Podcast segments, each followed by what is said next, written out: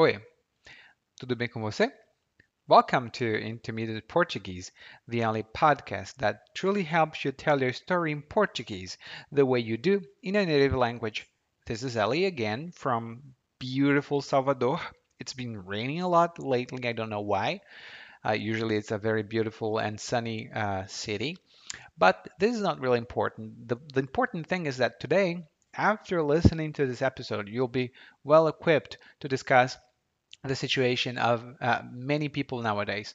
Those people who are facing unemployment, furlough, uh, furloughs, or maybe um, they are self-employed now, not because not by choice, but because they have to. And before I forget it, head over to www.intermediateportuguese.com forward slash verb hyphen report and grab your free report to finally understand the Portuguese verb system and not make those mistakes that we make all the time.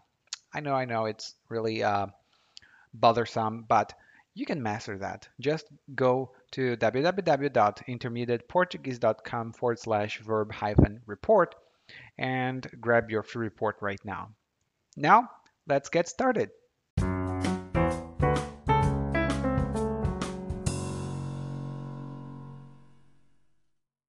Nessa pandemia, tenho muitos amigos que foram postos no olho da rua, mas alguns saíram de seus empregos porque quiseram.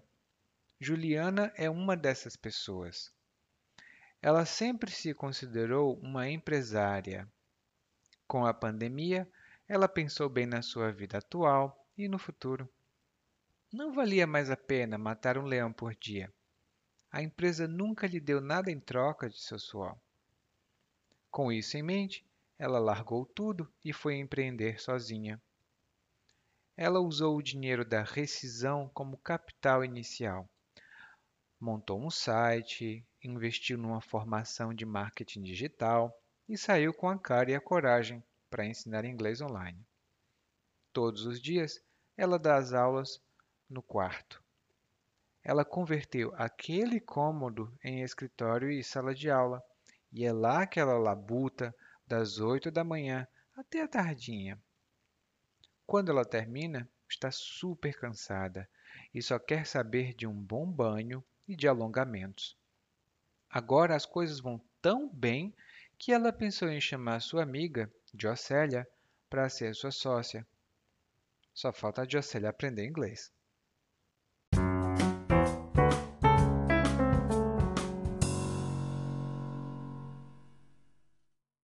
Ahá! Bom, temos aqui uma história bem atual. Estamos no meio de uma pandemia no mundo todo e muitas pessoas foram postas no olho da rua. Ser posto ou ser colocado no olho da rua significa que o seu chefe, ou a sua empresa mandou você embora. Você foi para a rua e já não tem mais emprego. Há várias pessoas aqui foram postas no olho da rua. E aqui ele ou ela, a gente não sabe bem quem é a pessoa que fala no monólogo. Ele fala de uma amiga que se chama Juliana. A Juliana não foi posta no olho da rua. Ela saiu do emprego porque ela quis. Por que exatamente? Bom, a Juliana sempre se considerou uma empresária. E empresário ou empresária é uma pessoa que faz empreendimentos, ou uma pessoa que abre uma empresa, uma pessoa que é, investe dinheiro para abrir um negócio, talvez, para abrir uma empresa. E ela se considerou sempre uma empresária e quando aconteceu a pandemia, ela pensou que não valia mais a pena matar um leão por dia. Não é uma boa expressão, né? Matar um leão, por quê? Coitado do leão. Mas aqui no Brasil quando a gente tem uma vida muito difícil, com muitas, é, com muitos desafios, muitas dificuldades, nós normalmente dizemos: ai, tenho que matar um leão por dia. Ou, ai, minha vida sempre foi matar um leão por dia. E às vezes a gente exagera um pouco e diz matar dois leões por dia. Em geral, isso significa que sua rotina é muito difícil, muito exigente. Você tem tanto, tanto, tanto, tanto para fazer que você não sabe como você consegue. Então, a Juliana, aqui no monólogo, pensa, ah, não vale mais a pena matar um leão por dia. E aí o que, é que ela faz? Ela sai da empresa. Né? Mas antes de sair da empresa, ela pensa, bom, vou empreender sozinha. E empreender é o que um empresário ou uma empresária faz. Ele empreende, ele cria uma empresa, ele sai por aí para ganhar a vida, né? Para empreender, ela usou o dinheiro da rescisão como capital. A rescisão é, se refere ao termo maior, a rescisão contratual. E rescisão significa o encerramento, o cancelamento de um contrato. Normalmente, é, quando nós falamos, ah, é, eu vou pegar a rescisão, isso também quer dizer que é o dinheiro que a gente recebe na rescisão. Né? Quando um brasileiro é demitido, em geral, a empresa precisa pagar tudo e mais um pouco para o empregado, o que é justo.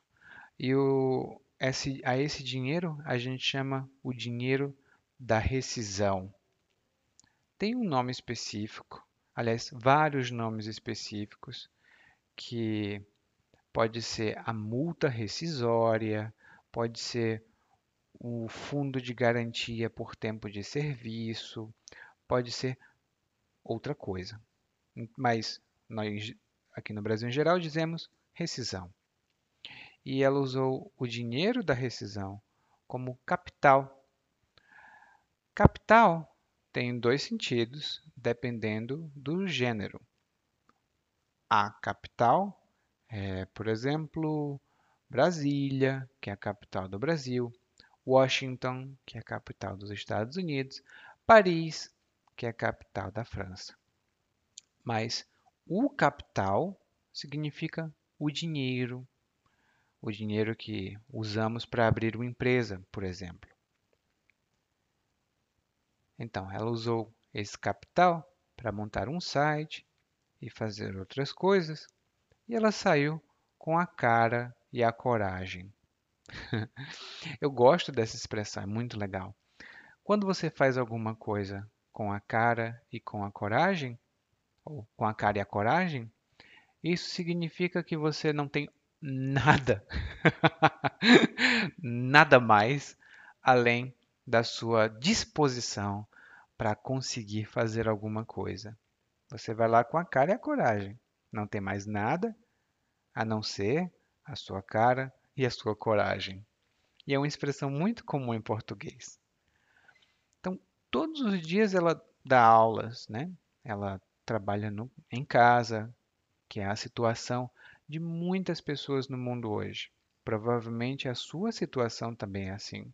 Eu sei que a minha é e ela labuta, ela trabalha duro, ela trabalha pesado, ela labuta, que vem do verbo labutar. Ela labuta das 8 da manhã até a tardinha. E a tardinha é mais ou menos ali entre 5 da tarde, 5 e meia da tarde, perto da noite. A gente diz aqui no Brasil que é a tardinha. E como é que ela se sente depois de um dia de trabalho? Cansada. Mas vai tudo muito bem. Vai tão bem que ela até pensou em chamar a amiga dela, a Diocélia, para ser sócia. E sócio ou sócia é uma pessoa que abre uma empresa com você. Essa pessoa também é um empresário ou uma empresária e ela talvez ela traga dinheiro ou talvez ela invista trabalho, né? ela trabalhe mais para que a empresa cresça. Então, ela é a sócia. Mas só tem um probleminha. A sócia, a, ou a futura sócia, que é a Diocélia, ainda não sabe falar inglês. E isso é um problema se ela for dar aula, né? Bom, vamos escutar mais uma vez a esse monólogo. E dessa vez, vamos escutar na velocidade normal. Nessa pandemia, tenho muitos amigos que foram postos no olho da rua, mas alguns saíram de seus empregos porque quiseram. A Juliana é uma dessas pessoas. Ela sempre se considerou empresária. Com a pandemia, ela pensou bem na sua vida atual e no futuro. Não valia mais a pena matar um leão por dia. A empresa nunca lhe deu nada em troca de seu suor. Com isso em mente, ela largou tudo e foi empreender sozinha. Ela usou o dinheiro da rescisão como capital inicial.